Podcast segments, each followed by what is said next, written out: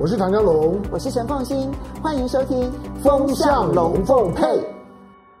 好，雅虎 TV 的观众，大家好，我是唐家龙。来礼拜天的时间，聊天的时间，今天我们来关注呢两岸关系。我们先不关心印度，但是印度很重要，尤其台湾这波的疫情。台湾的防疫啊，会不会出现呢？呃，打麻将人常常讲的“虽然告不会到”啊，那要小心一点啊！就因为过去几个月，不止印度啊，台湾也普遍出现这种过于乐观的、掉以轻心的，觉得疫情已经过了，有了疫苗之后呢，大家呢，不管是旅游泡泡啊等等，大家好像都谈得很开心，就觉得苦日子快过去了。可是印度的爆发在告诉你不是这个样子哈，变种变种病毒出现了。其实我们现在对这个变种病毒知道的不多，但是历史上面呢，所有的这个 pandemic 就是这种大流行啊，都在告诉你，呃，第二波当然第二波、第三波有不同的定义了。通常我们讲的就是说呢，第三波的疫情呢，会是杀伤力呢最重的，哈，就像是一九一八年的西班牙流感啊，它其实爆发在一九一六年。一九一六年的时候，是一九一四年到一九一八年的是第一次世界大战。那很多人搞不清楚，第一次世界大战并不是谁打赢谁的问题。第一次世界大战唯一的胜利者呢是西班牙流感，是西班牙流感结束了这场战争。因为许多的正反双方呢交交战的双方呢，许多人呢都死在战场上，不是死在枪炮，而是死在呢死在西班牙流感。好，那因为呢流感的大爆发哈，所以呢不管是哪一方呢都死伤惨重，就后来干脆就不打了。也也导致呢，就是说形势上面来讲，好像呢战争呢是有结果，但是输赢的双方呢都都都心有不甘啊，所以呢又又爆发了第二次世界大战。好，所以面对到第三波的疫情的时候呢，要要小心，因为西班牙流感呢，在当时呢号号称呢，那全全世界呢死掉呢四千万人，但死最多的就在印度。所以呢，工位的条件如何，以及防疫的态度如何，会决定了那场的疫情最后呢，真正对哪一方呢造成了重伤害。那这波的有关于从华航的外籍机师所引发的台湾的本土疫情，它会比前一波呢来得更麻烦。所以大家呢必须要提高自己的防疫的警觉。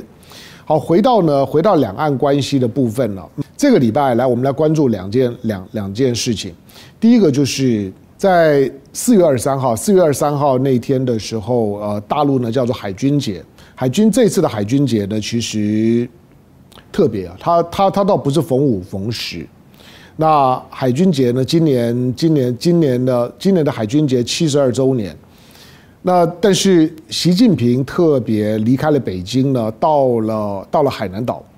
到了海南岛海南省的三亚的军港。那同时呢，为三艘呢重量级的重量级的海军的船舰呢命名下水，正式编装服役。那一艘呢叫做长征十八号艇啊，这个呢，因为这几天呢我陆陆续续呢有谈到一些，但今天我们觉得谈得更全面一点。这个长征十八号艇的上头呢搭搭载的搭载的这个说呢这个巨浪三型的远程的洲际导导弹。那因为它叫长征，哈，所以你对于大陆的这些船舰的命名编号稍微有点了解，就知道只要命名叫做长征，它就告诉你的这个是核动力的，那非非常规的、非常规的这种的潜艇。好，那长征十八号艇的下水，而且这也是第一艘，第一艘呢，北京的官方敲锣打鼓的告诉全世界说，我有一艘呢核动力潜舰下水。明明知道呢，现在呢，在海里面呢有很多的呃解放军的核动力的潜舰在活动，但是过去没有一艘呢是被敲锣打鼓被告知的。告诉全世界说，哎，我有一艘新的那动动九四 B 的这个就是说呢核动力的潜舰呢要要下水了，那我习习近平呢来命名，那来发证书，那来授旗，那同时呢来来来告来告诉大的大家呢，就是说呢这个解放军的海军呢又增加了生力军，在过去从来没有过，这第一次。好，所以表示呢。大陆方面呢，在有关于他自己的很核心的军事讯息的透明度上面，他也在改变态度。过去这种讯息向来都是啊，反正我做就你知道就知道，那我也不承认，也也不否认，从来不直接去谈这件事情。但是这一次，连核武器、核动力的航母，他都用公开的方式，甚至于呢，海军节呢还拍了还拍了这种的宣传片，啊，那让大家知道呢，解放军的海军呢现在有多么厉害。好了，当然厉不厉害的这宣传是一回事情了。主客观呢，跟美国来讲呢，可能还是有很大的差距。可是，在地缘政治上面来讲呢，解放军的海军呢，现在是亚洲最最强的海上武力，大概呢没有没有什么问题。跟日本呢，大概已经在伯仲之间。呃，第二艘呢是零五五的大驱啊，这个这个驱驱逐舰呢，因为量体呢非常非常大，万吨级的驱逐舰了，大概以吨位来讲，大概相当于台湾的记得级。台湾呢，台湾有有记得舰，但是很少呢，很少出海，因为一出海呢，呃，油料耗费很多，那平常也用不到。但是呢，零五五的大大驱呢，这个大型的驱逐舰，因为我们的一般的驱逐舰，像台湾的主力驱逐舰，不管是拉法叶也好，或者是呢派里级的驱逐舰，大概都在呢三千吨到四千吨的吃水吨吨位，跟我们现在最大型的就海巡的舰艇差不多。可是呢，这艘的这艘的零五五是是解放军的驱逐舰当中吨位最最大的，大概全世界的驱逐舰的吨位大概排排第三。好，那它的火力呢，当然也相当的惊人。作为未来作为航母战斗群的主要的护卫舰呢，大概是确定的。所以呢，零五大区的第三艘的第三艘零五大区的下水倒过来推，大概也在告诉你就解解放军呢，解放军的第三艘的航母呢，大概也已经快快接近了。好，那因此有有多少零五五大驱以后呢？每一个航母战斗群呢，大概最少会会配配属呢一架呢零五一一艘的零五五的大驱啊。所以这这这艘呢。呃，命名为大连舰的零五五的这个就万吨大驱的下水，预告着就第三艘的航母呢，即将呢要要面世了。另外一艘呢，跟台湾呢就很相关了哈。虽然，呃，它倒不是大陆方面刻意在恫吓台湾啊，说好像这这个呢零呃这艘叫做呃动七五零七五的两栖的攻击舰，既然叫做两栖。呃，严格讲，它是它是三栖啊，它是海陆空三栖，因为这艘的这艘的零七五的两栖攻击舰，它呃最后命名为命命命名为海南号，海南舰了。那既然叫做海南舰了，那你就知道，就像是之前的辽宁舰、之前的山东舰，以辽宁省、山东省命名的是航母的命名的方式，大陆的航母才会以省级单位命名。那你像呢，零五大驱呢是用市级单位命名，以省级单位命名的呢，不管是辽宁舰、山东舰，或者是呢海南舰，海南舰呢既然是以呢以以省级单位命名，就表示呢在海军、大陆海军、解放军海军的系统来讲，它就是把海南舰当作是航母，那它就是航母的操作的模式。什么叫做航母操作的模式？你现在看到这艘四万吨级的零七五的这个两栖攻击舰。名义上叫两栖攻击舰，它其实是一艘的轻航母、直升机航母。那它会具备的特性呢？除了它吨位很大，四万吨。第二个呢，它可以同时的、同时的呃，有有三十架以上的武装攻击直升机呢，可以呢，可以呢运用呢这个航母呢，运用的这样一个两栖攻攻击舰呢载载重，同时呢可以呢发动呢登陆攻击。第三个呢，它的肚子呢非常非常的的大。里面的停停停这种的停战车啦，停气垫船呐，停这些东西呢都 OK。同时，基本上面最少可以有一个一个海军陆战队的加强营，或者是团级的海军陆陆战队，那可以呢配属配属在这两栖攻击舰。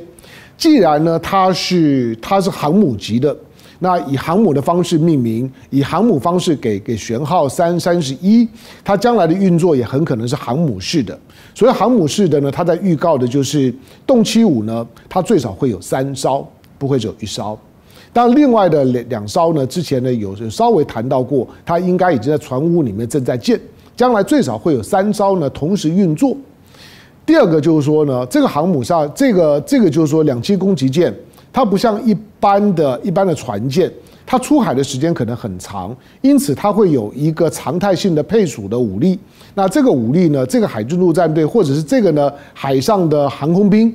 那这个的直直直升机的武装攻击直升机的这样的一个一个一个中中队，那它就是呢直接呢配属配属在这个动七五的海南舰上头，它就像是一个航母一样，出海的时候呢是有一支呢完整的部队。那可以呢，除了除了在海上呢是很长时间的稳定的牵制力量之外，同时机动性很强，随时可以对呢特定的地点发动的登陆攻击。航母是没有办法做登陆攻击的，但是两栖攻击舰可以。所以为什么两栖攻击舰洞七五下水了之后，整个亚太地区呢，台湾海峡，包括呢东海、东海的钓鱼岛或者南海的这些的岛屿，它的军事平衡呢会被破坏，大家就开始紧张，菅义伟就开始讲话，因为呢它是两栖登陆舰。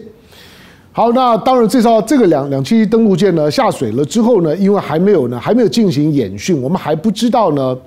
在演训的过程当中，比较能够看得出来呢，呃，解放军的海军呢是如何去思考这样一个两栖两栖攻击舰的运用的方式。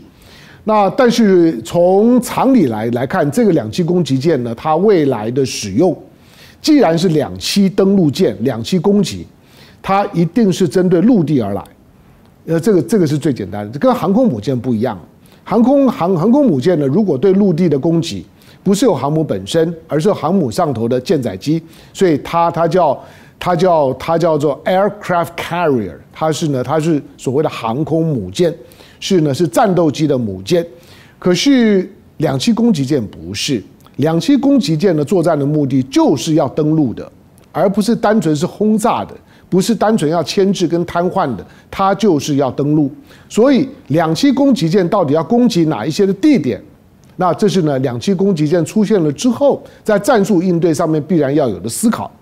台湾的军方当然估计了，今年现在正在正在进行的汉光兵兵推，大概会针对这个部分，会多少呢？会会推一下。但是因为对呢，动七五的两栖攻击舰的运用方式还不太了解，那我们只能够去呢推断，那可能将来会对于会对于呢这些尤其台湾的这些岛屿防御的战术作为会发生什么影响？基本上面虽然。以两栖攻击舰的武装力量来讲，感觉上面好像如果要对要发动夺岛，比如说南沙、东沙，好像小儿科哈。可是如果两栖攻击舰呢，要作为作为攻击澎湖的主力舰，那就很有可能。那这艘的两栖攻击舰将来的配属，将来呢，包括它周围的周围的护航的舰队群，它会有多强的战力？以及如何呢做总体的军力的运用，对台湾的军方来讲呢，在在在在两岸之间的军事对峙的时候呢，这非常的重要。不过最少，呃，东沙、澎湖，当洞七五下水了之后，东沙跟澎湖的军事的操作跟思维大概就要改变。换作今天一艘洞七五啊，如果如果我指明我要东沙，那真的贪囊取物。大概很难很难去防御啊！虽然台湾的军方呢，或者一些的退将，可能会也会释放出非常乐观的讯号，觉得一颗雄雄三飞弹就搞定了，但不会不会这么的简单了哈。那这个洞七五本身周围一定有它的护卫舰，那也也一定会有会有这种的这种的相相关的这些呢这些导导这些导弹啊飞弹的这些防御的系统。重点就在于说，当他要要东沙的时候。东沙一定守不住，当他要澎湖的时候，对澎湖呢就会造成了致命的压力。那因为它一定是针对夺岛来，不管夺大岛如台湾，夺小岛如澎湖、东沙，总而言之，动七五就是对于或针对呢夺岛作战而来。所以日本会为钓鱼台紧张，而南海的这些呢国家也会呢对南海的岛屿紧张，因为今天解放军呢有了动七五这种的这种的岛屿作战的利器，那对于要和解放军在在岛屿争夺战上面来讲，或者海洋当中要进行军事对抗。那个压力会非常非常大。我们讲了动七五的，它所有的配属，它就是为了登陆作战。那这种的登陆作战，同时支援陆地上面的作战。所以动七五下水了之后，我相信呢，台湾的军方，台湾在思考两岸的军事平衡以及作战模式的时候呢，都必须要呢全部呢重新的来来过。因此，动七五的下水呢，是这个礼拜两岸军事平衡当中一件非常重要的事情。未来。当动七五正式演训之后，我们大概就更能够看得清楚，就台湾的军方甚至于美军是如何去思考动七五对于整个亚太的军事平衡的影响，尤其对于解放军呢，呃，经常呢要用含沙射影式的方式呢，在暗示呢要武力犯台，要武统台湾，动七五呢一定是很关键的。好，这个军事的部分看起来充满威吓，可是，在政治上面来讲。我们却看到呢，星期三的时候呢，国台办的发言人马马晓光，国台办发言人马晓光呢，却对于呢两岸的关系的现状，呃，代表大陆这政府呢，做了一些需要需要需要我们来解读一下的呼吁，需要唐湘龙解读一下的呼吁。好，我们看一下呢，马马晓光呢讲了讲了什么哈？比如说我手上的手上的这个这这报纸《中国时报》上面讲，大陆提一中基础协商，陆委会称北京呢不代表台湾。因为两岸两岸的两岸的气氛呢，从二零一八年、二零一九年之后啊，其实就越来越糟。那一方面，美国大打反中牌，美国呢完全呢靠在呢呃台湾完全靠在美国的胸膛上面，成为呢美国的反中急先锋，两岸关系当然不可能好。但两岸关两岸的经贸呢仍然非常非常热，所以就变成呢就经济呢不断的不断的就是说往前走，但是呢政治跟军事呢却一直在倒退。政治军事很紧张，经济呢却一直呢在欣欣向荣，早晚是要出问题。过去过去的国安会秘书长的苏起曾经做了一个比喻啊，就是一一边踩刹车，一边呢一边踩油门，那个车呢一定出问题的。那在在经济上面呢，台湾呢被动的被动的呢，就是说的进入到呢所谓的所谓的所谓的中国的红红色生产体系。但是在政治上面呢，却主动的呢想要呢从中国的边缘呢要脱离。那这个矛盾呢，一直都没有解决，也没有人认真去解决，以至于两岸关系呢，这几年的时间呢，如此的低档，如此的糟，再加上二零二零年的疫情的关系，大家就顺水推波，把彼此之间的情绪对立升到了最高点，甚至于两岸之间的所有常态性的往来几乎全部终止，观光客、陆生等等这些呢，几乎已经全部都停了。可是最近，随着呢邱泰山的就任。虽然邱泰山到现在为止呢，也没干啥事儿，那也看不出呢两岸两岸关系呢有什么春暖花开的味道。不过国台办呢最近的一些的一些呼吁跟讲话呢，倒是呢值得注意的。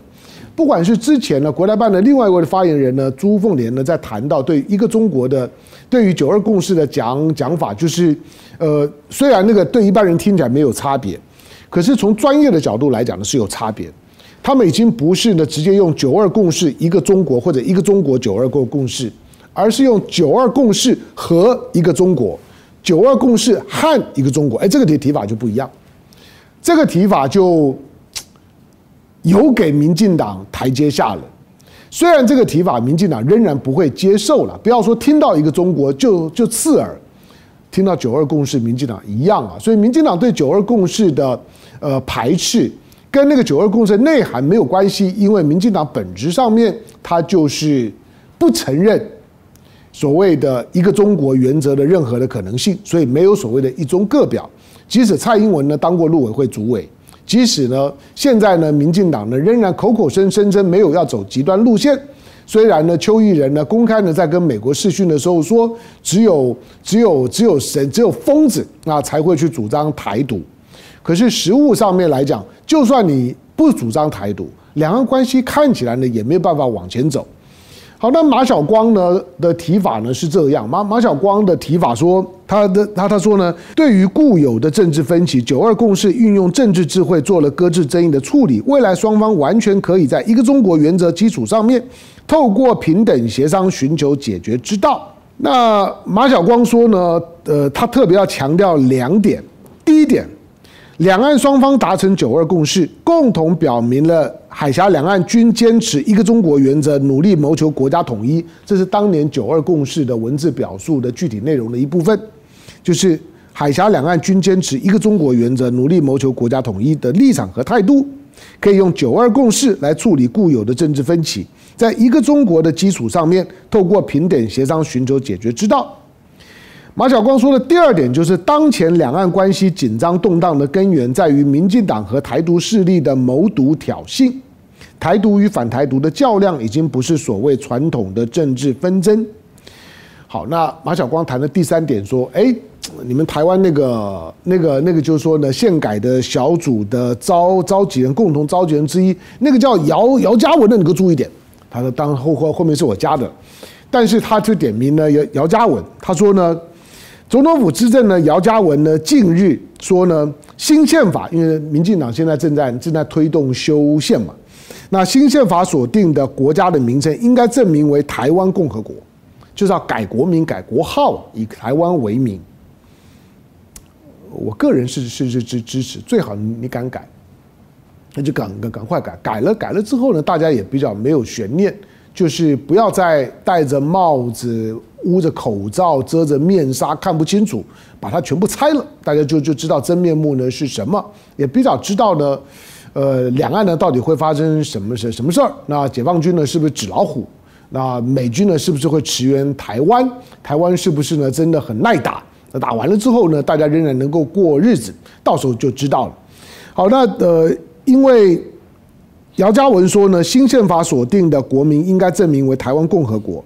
马晓光说，民进党一面宣称不会走极端，一面又放任这样的人一再散布极毒的谬论，究竟意欲何为？陆方坚决反对台湾任何形式的修宪谋独的分裂行径，将采取一切必要的措施予以反制，勿谓言之不预啊。过去我们讲过，就勿谓言之不预啊，是是大陆的标准的外交的警告语言，就是你可以称为呢大陆的官事发言的警报器。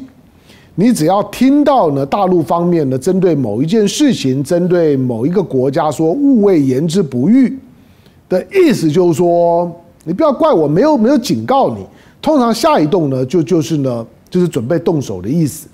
因为不管是在一九六二年的中印战争，或者是一九七九年的中越战争，战争发生之前的时候呢，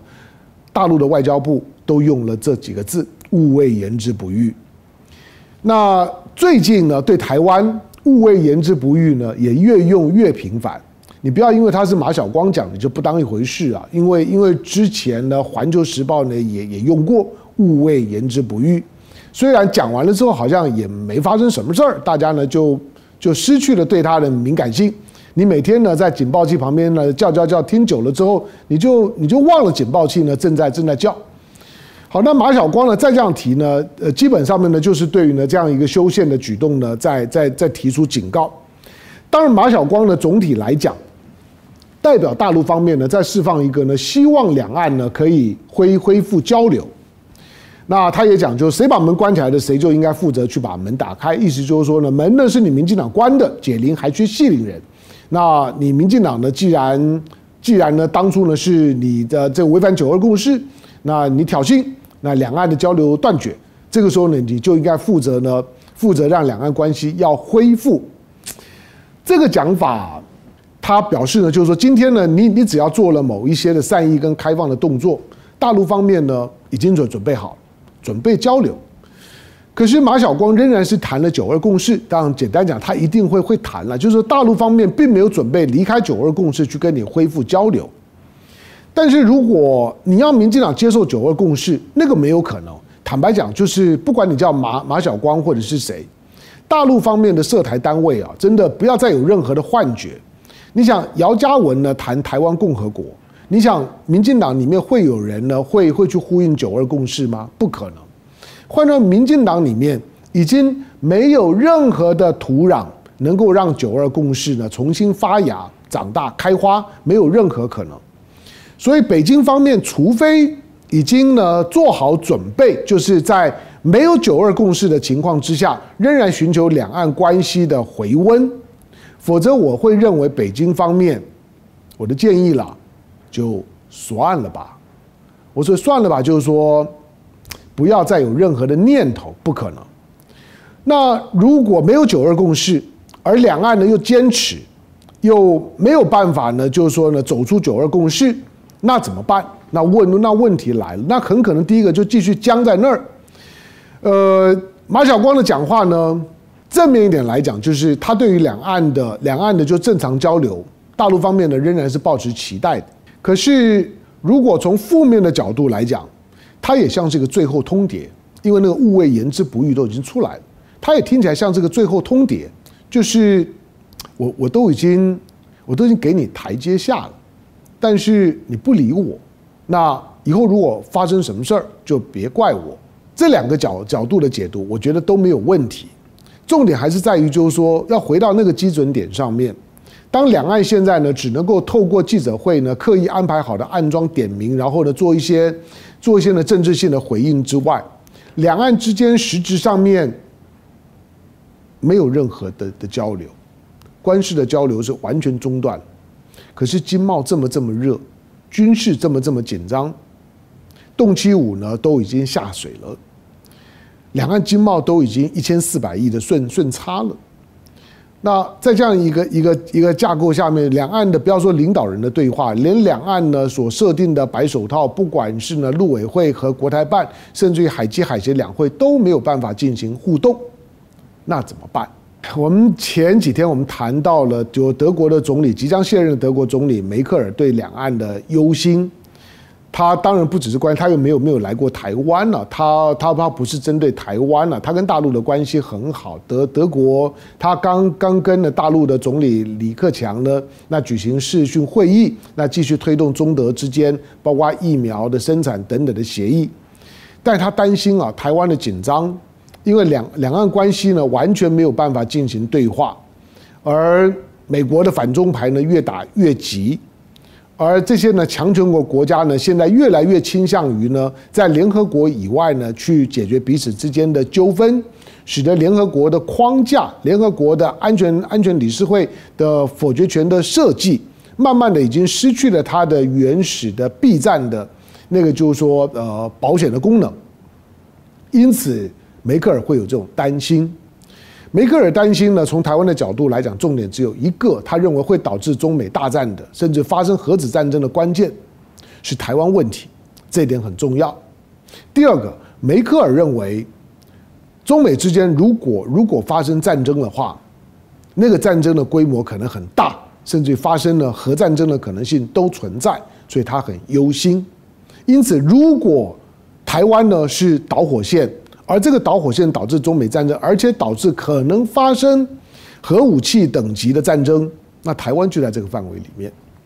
我们生活在台湾了，我们每天过日子的时候，我坦白说，不管是我或者是我们的观众朋友，可能对每天早早早上起来，太阳起来，太阳落落下，每天的生活作息当中，你不会感受到呢周围的紧张。